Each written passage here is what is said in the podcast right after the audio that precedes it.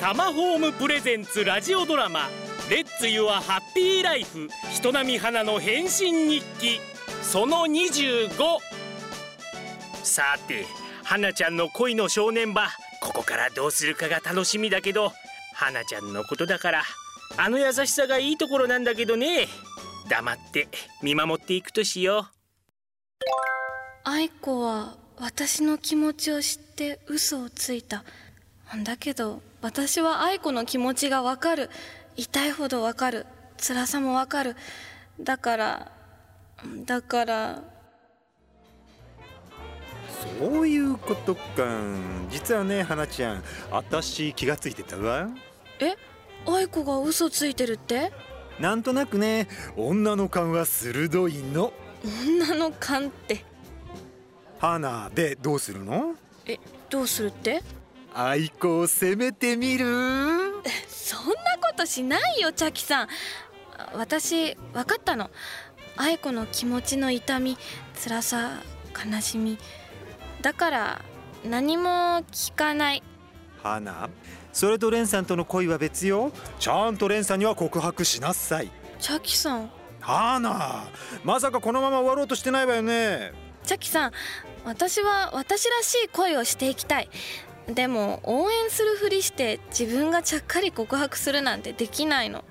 あらもう泣けてきた切なすぎるやだわもう最近涙もろいのよもう年のせいかしらジャッキさん 泣かないで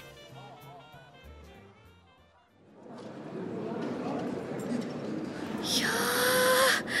ー授賞式ってこんなに立派なんだすごいう花ちゃん晴れ舞台だからなおじさん来てくれたんだ当たり前見てるよちゃんと私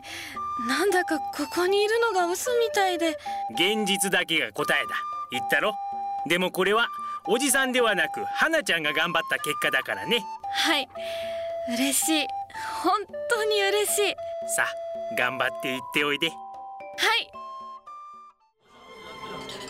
片岡花さんですかはいあ私雑誌編集者のものです片岡さんの作品を読んでとっても共感して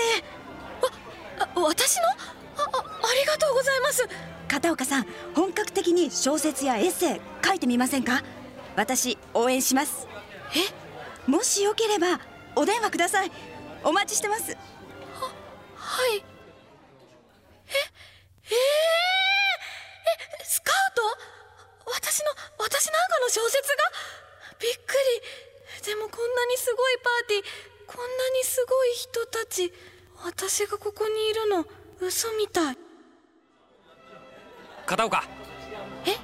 レレンさんなななななんでなんでここに会社の上司だと言ったら入れてくれたよってことはえ授賞式も見てたんですかうんちゃんと見てたよ拍手精一杯送ったけど聞こえなかった聞こえなかったな泣くな泣くなよ伝えたいことがあってねえ片岡俺俺ねこんな時言うのもなんなんだけど片岡花が好きだはい片岡好きだ気づいたんだいやもっと前から気づいてたのかもしれないけどレンさん愛子ちゃんに告白された時花ちゃんのこと思い出してた考えたらいつも片岡のことを思ってる自分に気づいたんだな何言ってるのレンさんおじ花ちゃんほらねさんもうな何が何だかわ